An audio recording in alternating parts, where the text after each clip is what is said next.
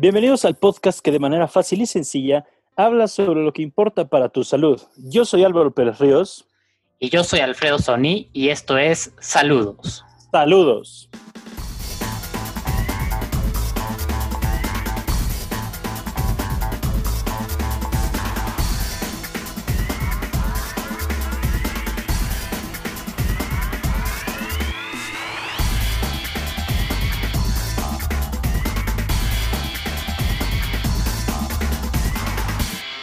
Hola Hazel, ¿cómo estás? Saludos hasta Costa Rica. Hola Alfredo, ¿cómo están? muchísimas gracias por tenerme aquí con ustedes. No, pues muchísimas gracias por aceptar la invitación. ¿Qué onda Álvaro? ¿Cómo estás? Hola Alfredo, hola Hazel, ¿cómo están? Qué gusto tenerlos acá los dos, como siempre.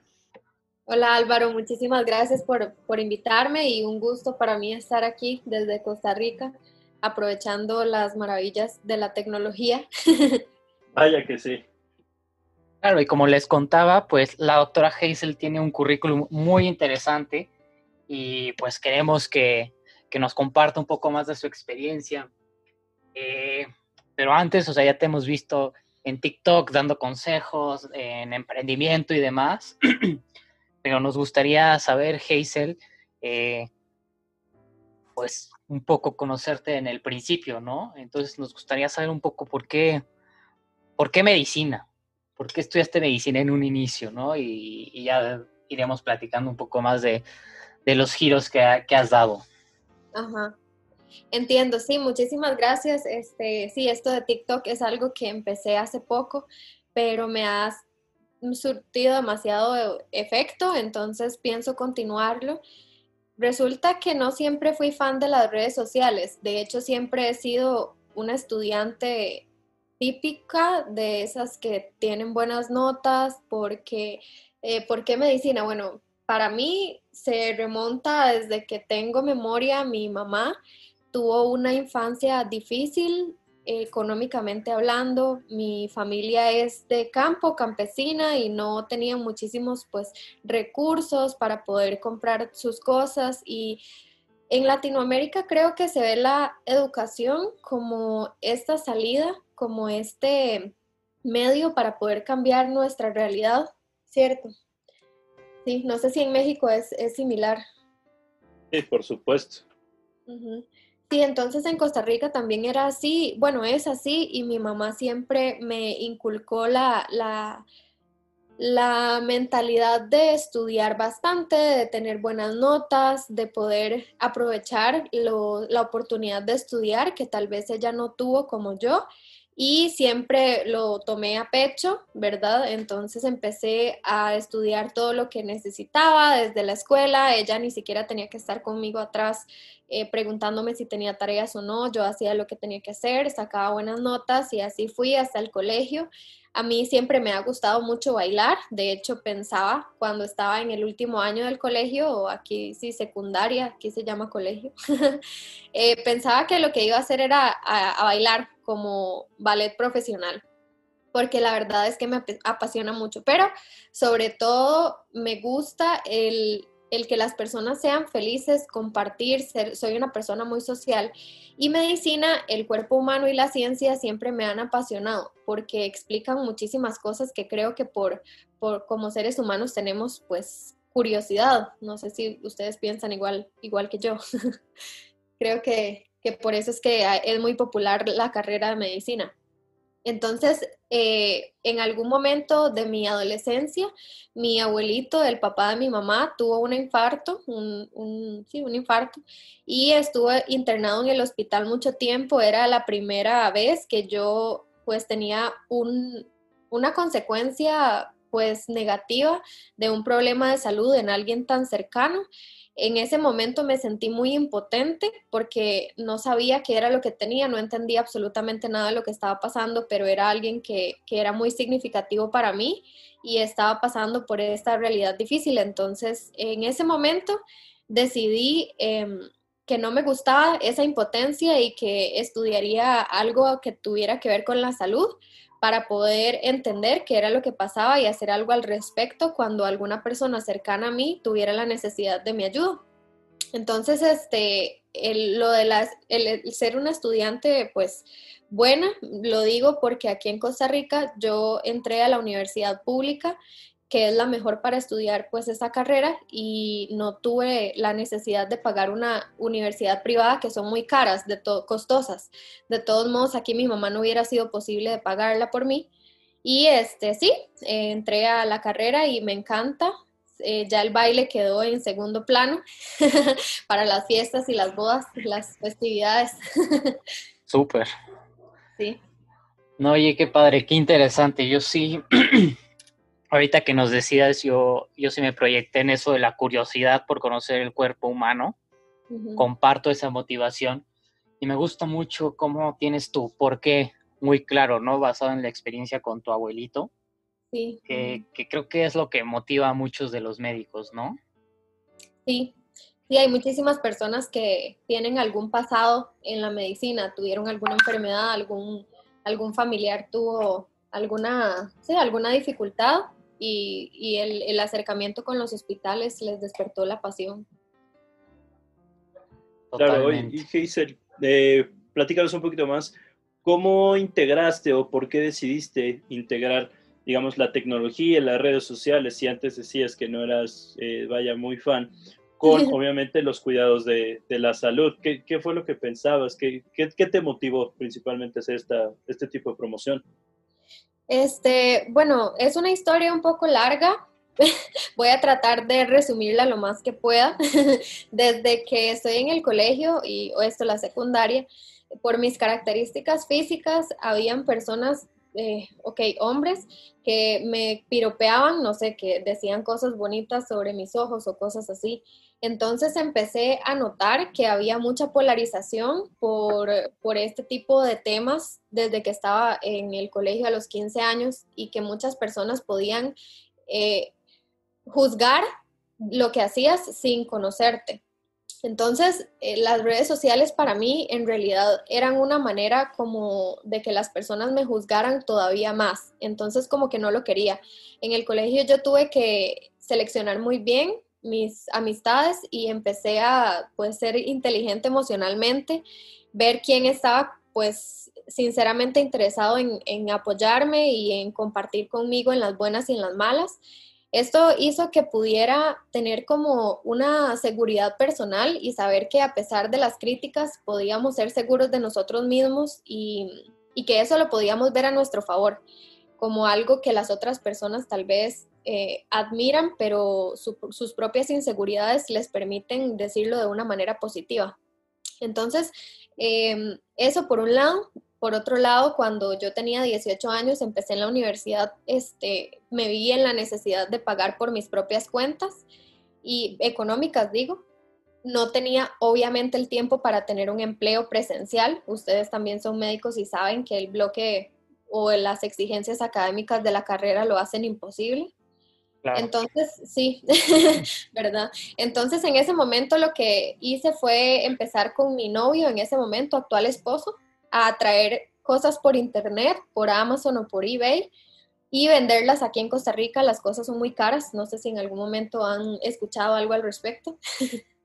es un país muy, muy costoso para poder comprar cosas importadas. Entonces eso me dio la oportunidad de poder tener un ingreso para pagar por mis gastos eh, universitarios, incluyendo comida, eh, hospedaje, eh, como vivienda y, e incluso los negocios me gustaron tanto que empezamos a, traer lentes de sol, después pasamos a, al, bueno, empezamos con celulares y, y tablets en realidad. Wow. sí, era algo extraño. Después pasamos a a celulares y tablets, perdón, a lentes de sol. Y por último, terminamos en el mundo del helado italiano o el gelato. Eh, no me pregunten por qué, eso lo podemos hablar tal vez más adelante. sí. Este, sí, yo soy muy fan del helado, por cierto, el dulce y eso. Pero bueno, en general eh, los negocios me permitieron pagar mi universidad, pero en ese momento lo veía como solo eso, para pagar la universidad y pensaba que iba a dedicarme completamente a ser médico, especialidad, ya ustedes saben. ¿verdad? Lo que nos enseñan a todos. Claro. Oye, cuéntanos. Ajá. Vamos a... No, he terminado, sí. y después, este, cuando terminé la universidad, empecé en el mundo laboral y me di cuenta de que lo que a mí me gustaban eran los proyectos, no necesariamente ser empleada. Y los proyectos podía combinarlos con mi conocimiento en negocios y de salud.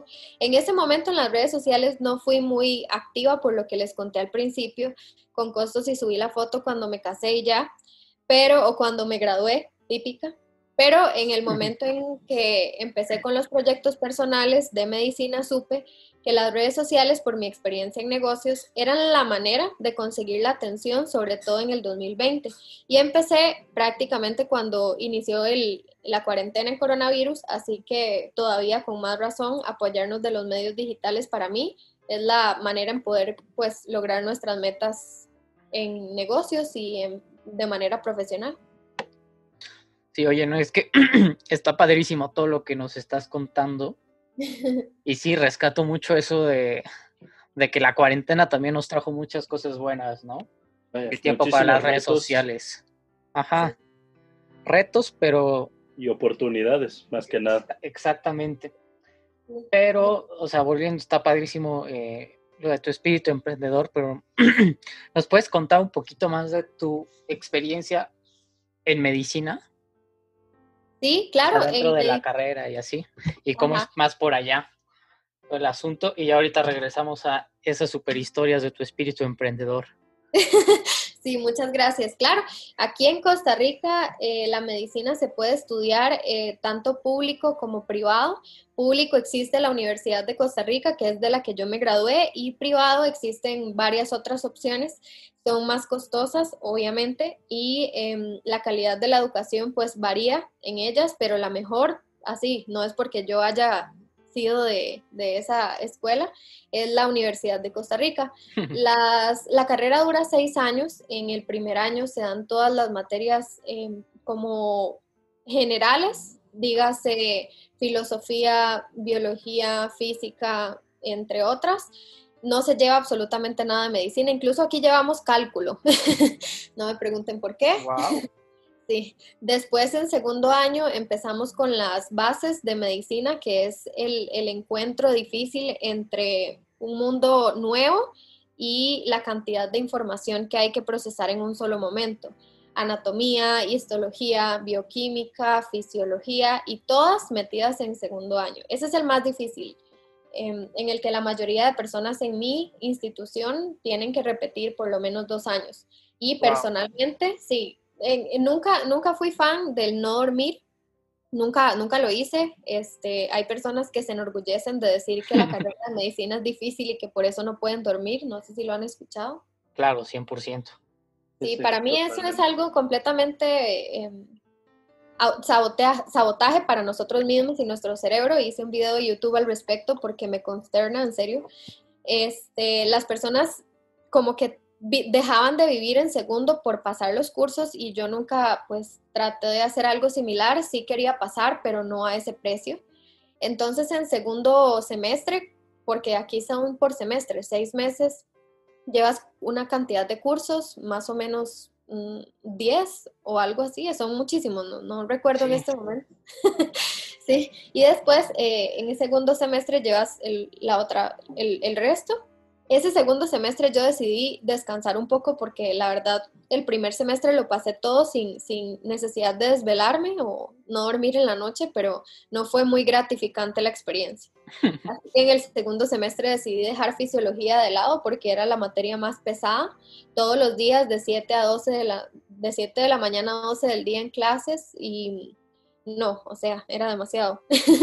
Entonces, este, después de de segundo, que duré dos años en ese, en ese pues, curso, no sé, empecé en el hospital porque aquí en Costa Rica después de tercer año vas al hospital a hacer rotaciones con médicos especialistas que te reciben.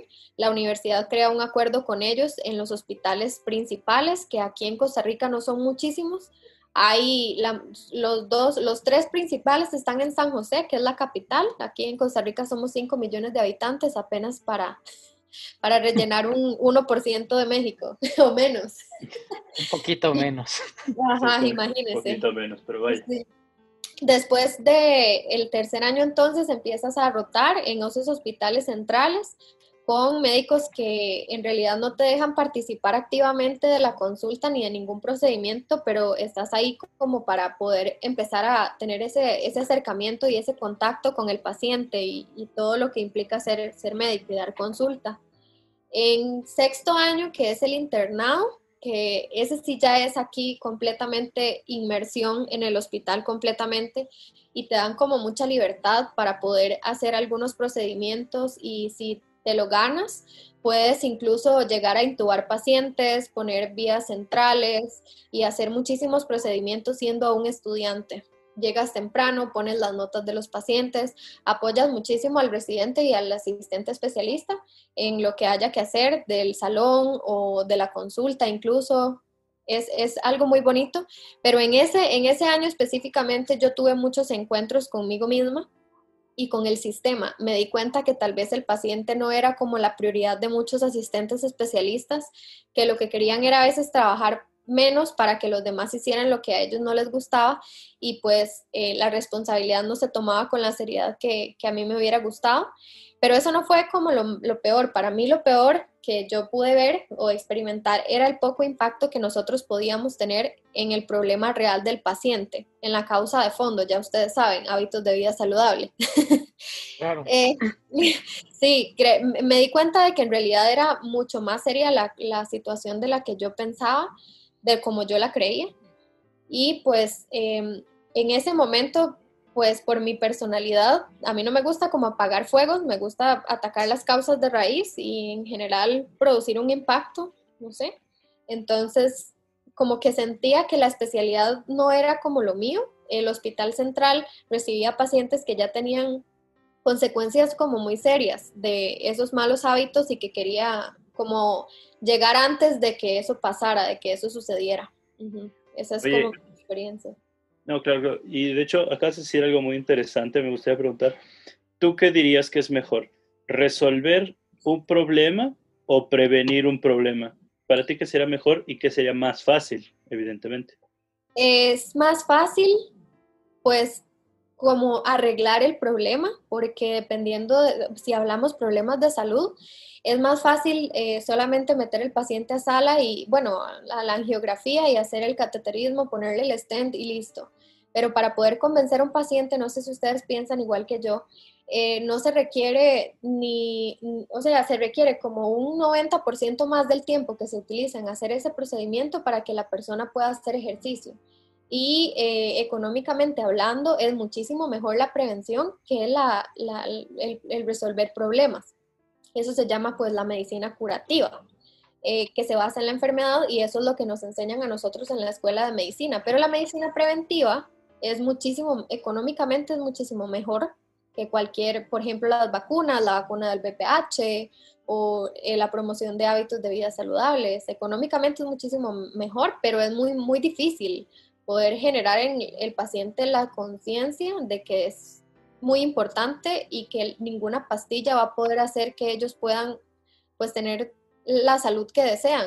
Es, es complicado. Claro.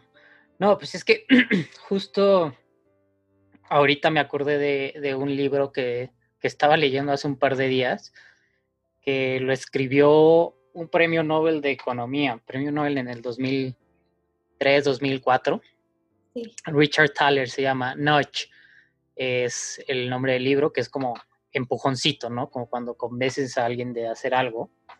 Y en la parte de medicina hablan justo de eso, ¿no? De que parte para reducir los costos que todavía en Estados Unidos, que es donde se desarrolla el libro, eh, pues sí, o sea, están los médicos haciendo uno, medicina defensiva en contra de todas las, las aseguradoras y las demandas.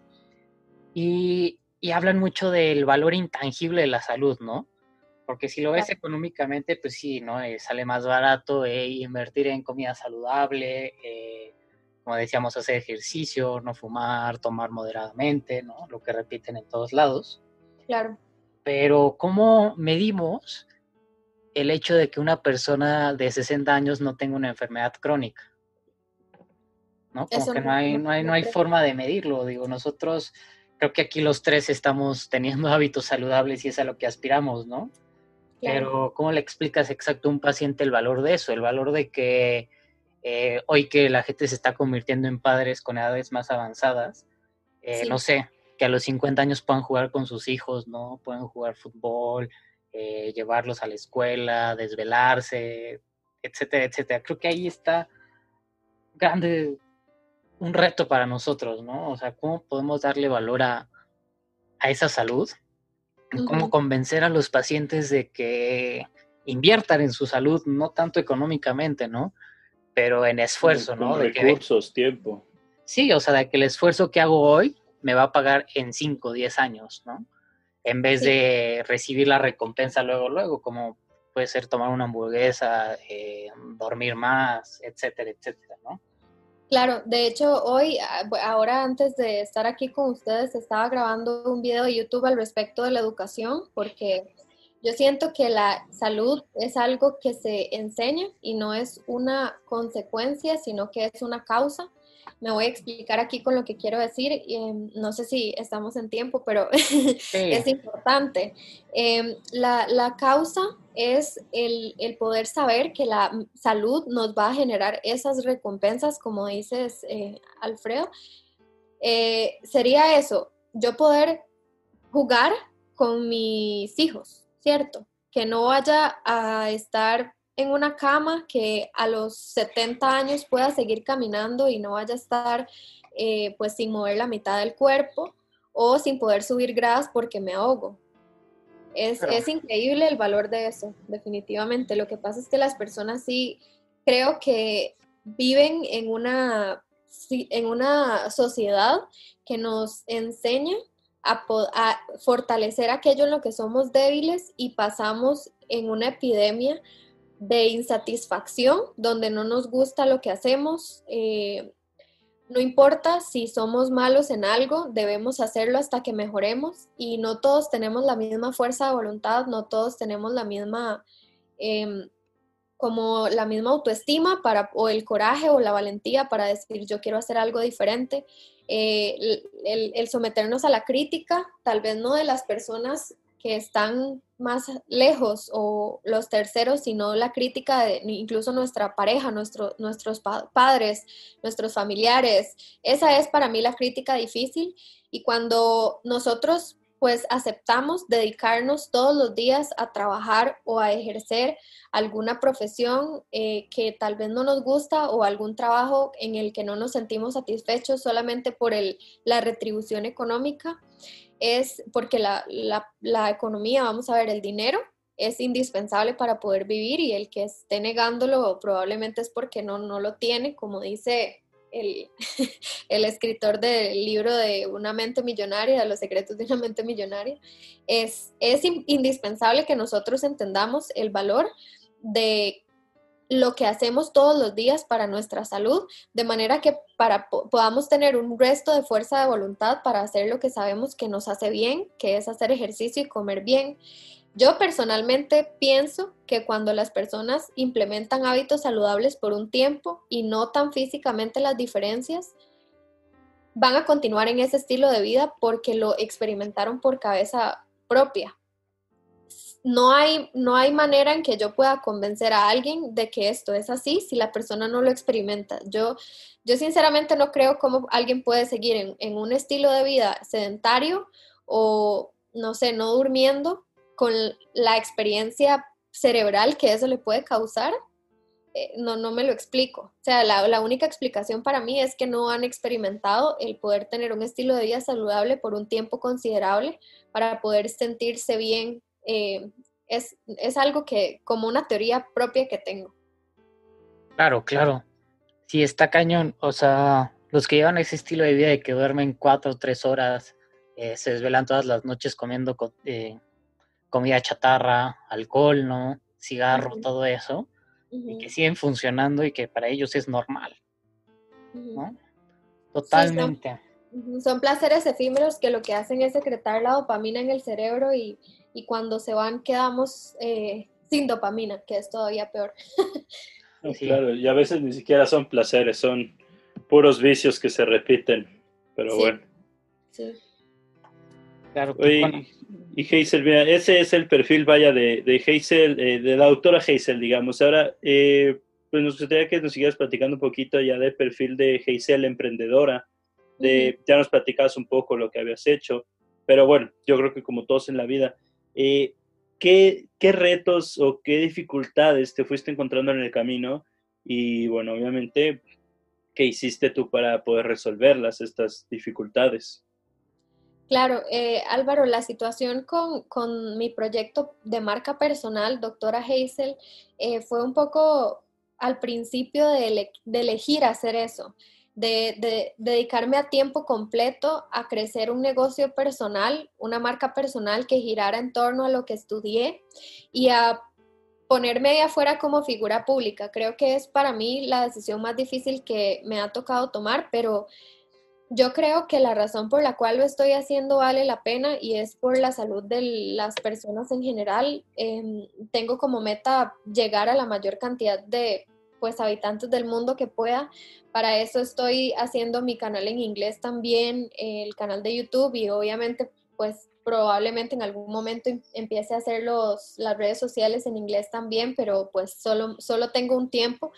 Y de momento eso es como el, el, reto más importante, el poder tomar el riesgo de lanzarme a que mis acciones son las que van a generar mis resultados y nada más. Esto es algo muy bueno, pero conlleva eh, responsabilidad de que si haces las cosas mal, eh, te va a llover. Eh, y, y, no muy, no muy gentil, va a ser consecuencia difícil, pero bueno, al final estoy contenta con o feliz, no sé si contenta ya en México es una palabra. sí, sí, sí, sí. Sí, estoy feliz de que mis resultados sean directamente proporcionales a mi esfuerzo, dado que a veces en un empleo, que yo la verdad no soy muy fanática de los empleos, por esto que les decía, de la fuerza de voluntad y hacer las cosas que no nos gustan, creo que un empleo nos obliga a meternos en un lugar donde las reglas están preestablecidas y hay algunos que son muy buenos para eso, pero personalmente yo por por mi Enneagram tipo 8 y por mi espíritu emprendedor desde hace mucho tiempo, por la manera en que mi mamá me, me crió, así muy, muy libre, en que yo pudiera hacer lo que para mí era mejor y pues me ha salido muy bien hasta el momento. Este, creo que por eso es que creo mucho en el emprendimiento, en el negocio personal, las oportunidades, como decíamos antes, que nos ha abierto la tecnología y el Internet son infinitas. Hay un autor que se llama Gary Vaynerchuk, que es estadounidense y, yo por lo menos eh, supe de él hace tres, cuatro meses que empecé a investigar sobre cómo crecer mi proyecto personal. Empecé a salirme de los estudios de los artículos científicos y la anatomía y la fisiología para, para empezar a aprender sobre negocios y me topé con él. Me parece súper importante lo que dice y es que todos en algún momento del futuro vamos a llegar a, a generar nuestros ingresos dependiendo de nuestra marca personal, nos van a poder contratar en un empleo si dependiendo de lo que tengamos en nuestras redes sociales, porque ahora no sé si, si en México es así, eh, investigan tus redes sociales para poder contratarte en un empleo. Entonces creo, creo eso, que las personas van a llegar a necesitar tener un negocio marca personal para poder tener incluso un empleo y pues los ingresos económicos que dejan los negocios son muchísimo mejores, el no cambiar nuestro tiempo por dinero y el aprovechar las herramientas digitales que el 2020 nos ofrece, dándole nuestro toque personal y es todo lo que predico en mi nuevo perfil de, TikTok. Sí, sí está, sí lo he seguido y está muy, muy padre. Eh, y también, o sea, sí, me impresiona eh, lo que tenemos en común. Yo igual me he vuelto muy fan de Gary Vee en su podcast, de YouTube y demás. Este, y sí, sí lo recomiendo para todos los que quieran eh, crecer su marca personal o buscar un poco de motivación, como dice Hazel, para, pues para salir, ¿no? Como de ese modo automático en el que vivimos y sobre todo darle ese valor al tiempo, ¿no? Claro. Claro, el pensar, bueno, yo quería nada más agregar porque vaya, de todo lo que dices lo podemos resumir, el pensar tú eh, afuera de la caja, digamos, de salir de esa zona de confort, del método tradicional incluso, que muchos estamos como sometidos a, a eso porque, como bien dices, es lo que nos inculcan. Eh, muchas generaciones anteriores a nosotros, incluso más cercanas a nuestros padres, estaban sometidas pues a la idea de el trabajo de oficina con un horario establecido, un salario establecido, eh, que la educación, vaya, que, que, venía de la mano una educación, un trabajo, era igual una buena vida, el que trabajaba más, ganaba más, vivía mejor. Sin embargo, ahora pues, nos hemos dado cuenta que existen alternativas, que incluso el, el vivir mejor pues es, es, relativo, incluso incluye más cosas que solo el trabajar, desvivirse por el trabajo, por un trabajo que incluso estamos intercambiando en nuestro tiempo por, un, por poco, mucho dinero.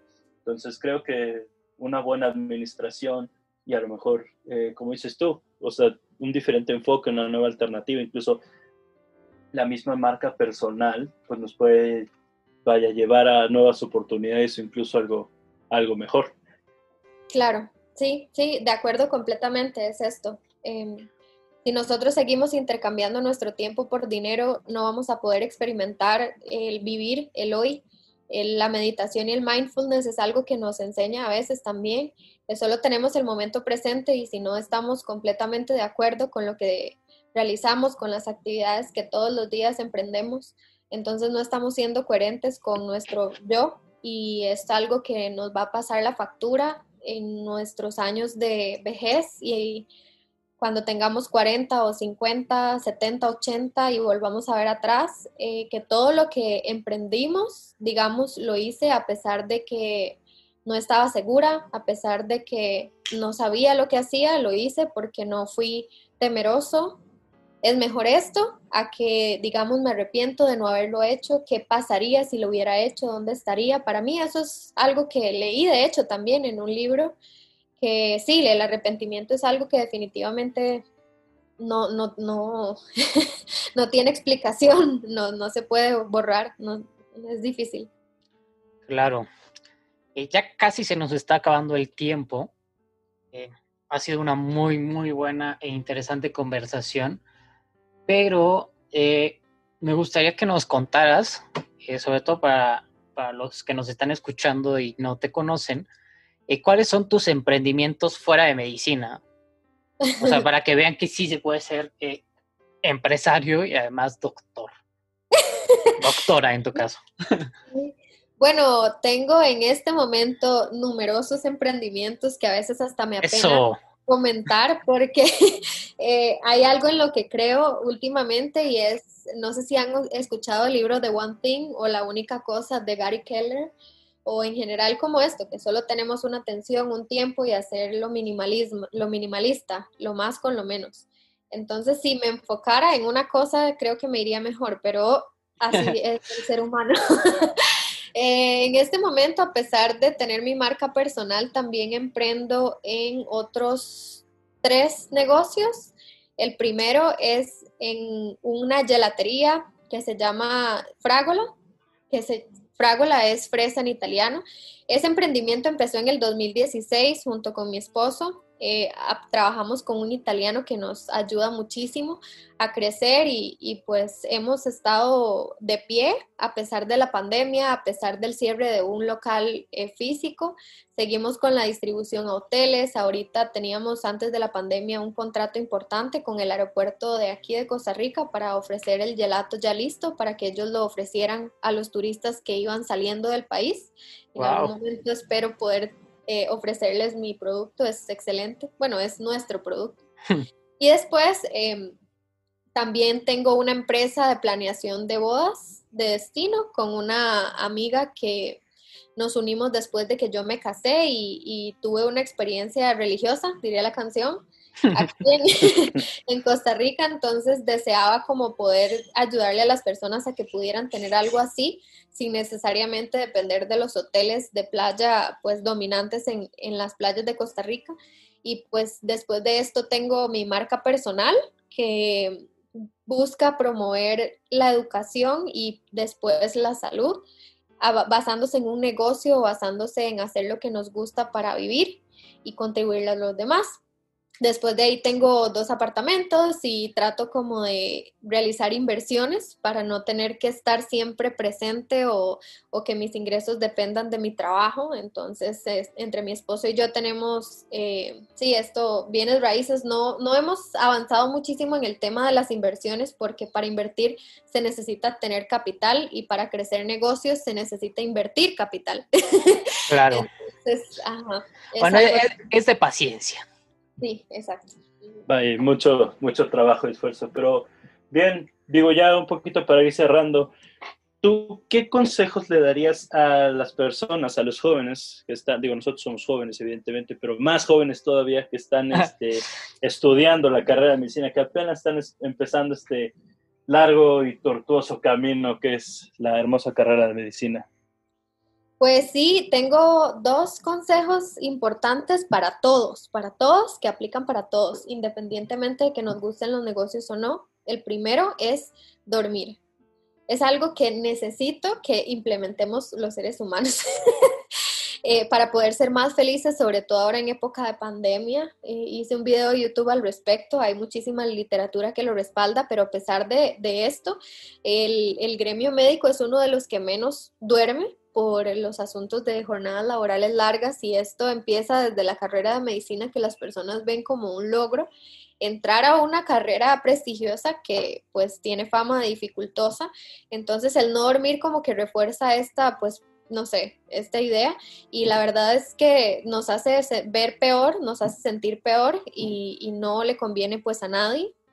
Eso sería lo primero. Y lo segundo es empezar a crecer nuestras redes sociales desde que estamos en la universidad porque no, eh, aprendemos muchísimas cosas y podríamos ayudar a otros estudiantes o a nuestros futuros pacientes a eh, ir pues identificándose con nuestra personalidad y empezar a que ellos vean que nosotros en realidad tenemos esta, este deseo por contribuir y por ayudar desinteresadamente, porque cuando estamos en la, en la carrera no tenemos manera de poder ejercer, ¿cierto? Entonces, una manera de ejercer que, va a ser invaluable en el futuro es crecer nuestras redes sociales para contribuirle a nuestros pacientes antes de que ellos lleguen incluso a pagarnos por una consulta. Después, cuando ya tengamos nuestro título, ellos van a vernos como una figura de autoridad, vamos a tener credibilidad, ellos ya nos van a conocer que en negocios hay un factor muy importante que se llama no like trust, o sea, te conozco, me gustas y después confío en ti justo después de ahí es que se dan las transacciones económicas y después vas a disminuir la cantidad de pues dificultades con pacientes porque no quiero utilizar la palabra demanda, pero las personas no demandan relaciones, las personas demandan transacciones. Y cuando tú ves al paciente como una transacción, tienes las de perder. Así que crecer nuestras redes sociales y, hacer un engagement con nuestros pacientes a través de ellas son para mí la mejor manera que un médico puede ejercer pues su carrera ahora en el 2020.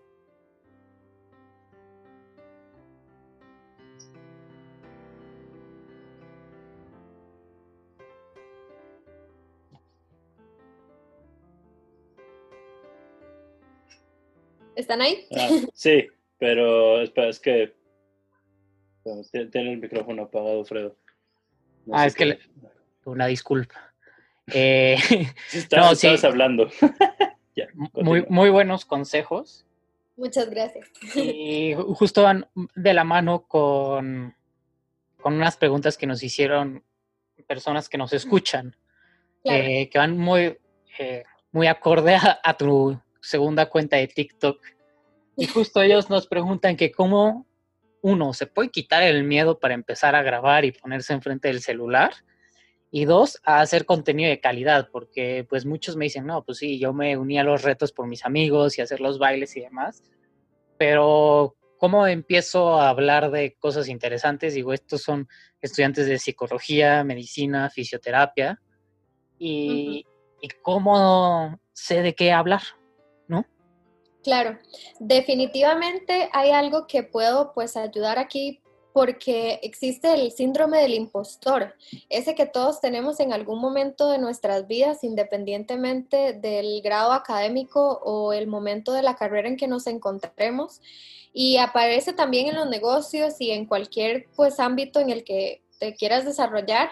Y este síndrome del impostor lo que dice es, ¿quién soy yo para estar dando estos consejos? ¿Quién soy yo para estar aquí eh, pues ayudando a las personas que ni siquiera me lo han pedido y que algunos en redes sociales, sobre todo en TikTok, vienen a, decirme que lo que estoy diciendo está mal o así. Entonces, ¿quién, este síndrome del impostor es algo que tenemos que conocer para poder em, identificar cuando llegue y vencer por esta sencilla razón.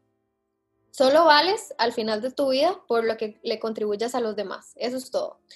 Eh, las personas no saben y no se interesan por ti al final. El ser humano, pues, esto puede sonar pues mal, pero el ser humano es egoísta por naturaleza, por un asunto de sobrevivencia y, y evolución. Entonces, las personas en realidad no están interesadas en verte a ti, sino en lo que tú puedes hacer por ellos. Creo que si enfocamos nuestra atención no en qué van a decir de mí, sino en cómo yo puedo hacerlo sentir con esta información que les voy a dar, eh, vamos a tener muchísima más confianza y solamente necesitamos estar un paso más adelante que nuestro público. No necesitamos estar al final de la, de la, de la carrera o en la meta para poder ayudarle al que viene 100 metros más atrás que nosotros, porque ya nosotros pasamos por ahí, de hecho. Entonces creo que esos dos sencillos puntos van a hacer que cambien su, su forma de ver las cosas y la vergüenza se va cuando sabes que al final estas personas no están ahí por ti, sino están ahí por ellos mismos. Me gustó. mucho, mucho. Y sin duda nos, nos quedamos con ganas de mucho más y de saber más. Pero pues para eso está tu canal de YouTube y tus cuentas. ¿Cuáles son? bueno, en, YouTube mi canal se llama Frente al Sombrero con doctora Hazel en TikTok tengo mi cuenta personal, en Instagram también, que todas se llaman así, doctora Hazel. También estoy en Twitter y en Facebook, en una página de Facebook, trato de estar en todos los lugares posibles, en LinkedIn. También tengo la segunda cuenta de TikTok, como, le, como te decía antes. Esta cuenta la hice eh, aparte de doctora Hazel para no confundir a mi audiencia con cosas de negocios en un perfil de doctora. Este, pero sí, se llama Crece en TikTok con doctora Hazel. Apoyo mucho esa red social porque en este momento tiene alcance orgánico increíble. De hecho, estábamos hablando justo ahora que ya llevo 15 mil seguidores en una semana y media. Es increíble. Sí, está volando TikTok. Felicidades, felicidades. Muchísimas gracias. Y sí, ahí vamos a estar compartiendo y dándoles exposición a saludos. Excelente programa. Estuve escuchando sus episodios, obviamente. Y eso es lo que se necesita, valor para empezar y hacer lo que el cerebro no quiere, que es lo desconocido. Buenísimo, pues muchísimas gracias Hazel, eh, de verdad me encantó este capítulo, salieron cosas muy interesantes. Eh, vamos a compartir las redes sociales de la doctora Hazel, vamos a seguir creciendo juntos. Y pues nada, te mandamos un gran saludo hasta Costa Rica y, y pues síganla, que, que su contenido la verdad está muy, muy bueno. Muchas gracias Alfredo y Álvaro, los dos por tenerme. Como siempre, un gusto poder platicar contigo, ampliar nuestros horizontes, poder llegar a más gente, igual que incluso puedes tú llegar a más gente. Creo que es algo que nos beneficia a todos. Creo que podemos aprender muchísimo.